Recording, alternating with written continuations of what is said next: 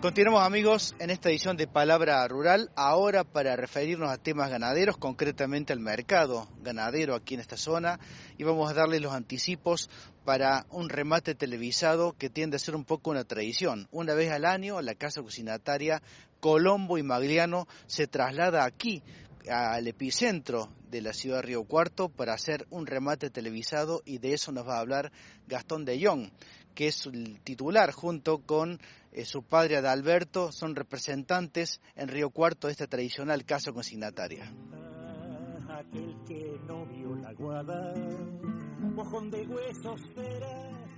Arrancamos allá en el 2019, nuestro primer remate acá en la ciudad, y bueno, la verdad que fue un éxito.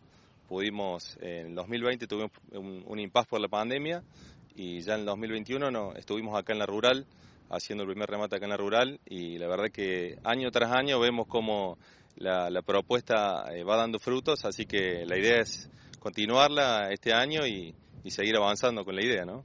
Pero claro, lo que hay que aclarar y creo que es imprescindible es que Colombo y Magliano de hace muchísimos años está en la ciudad de Río Cuarto a través de la casa de Young, ¿no? De tu padre Adalberto y ahora también contigo.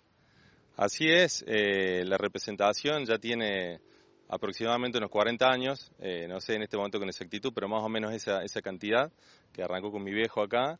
Y bueno, hoy estamos eh, acompañándolo, estamos los dos juntos eh, con un equipo de gente y estamos trabajando como siempre, con la particularidad de que hemos podido instaurar este remate una vez al año y bueno, como te decía recién, con, con muy buenos resultados, muy contentos.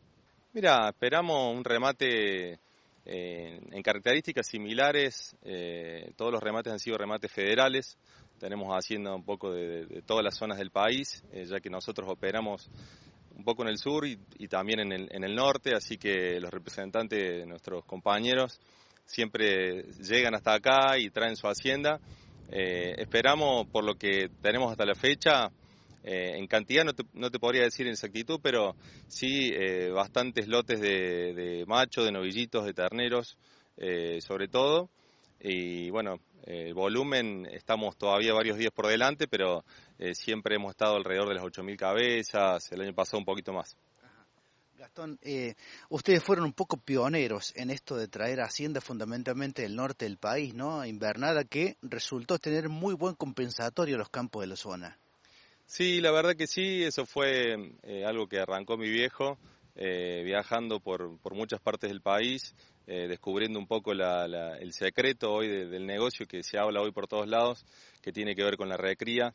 y bueno, felizmente muchos clientes, amigos, lo acompañaron en la idea. Hoy, hoy hay mucha, mucha gente que tiene campos en el norte, algunos alquilan, otros capitalizan, pero todos con la misma idea de comprar un ternero, asegurarse un ternero y, y recriarlo para poder traerlo después a los, a los corrales acá en nuestra zona para, para terminarlos, ¿no? Pero sumar kilos a pasto, un kilo que seguramente es menos costoso, yo diría que hoy por hoy el negocio es imprescindible que sea de esta forma, ¿no?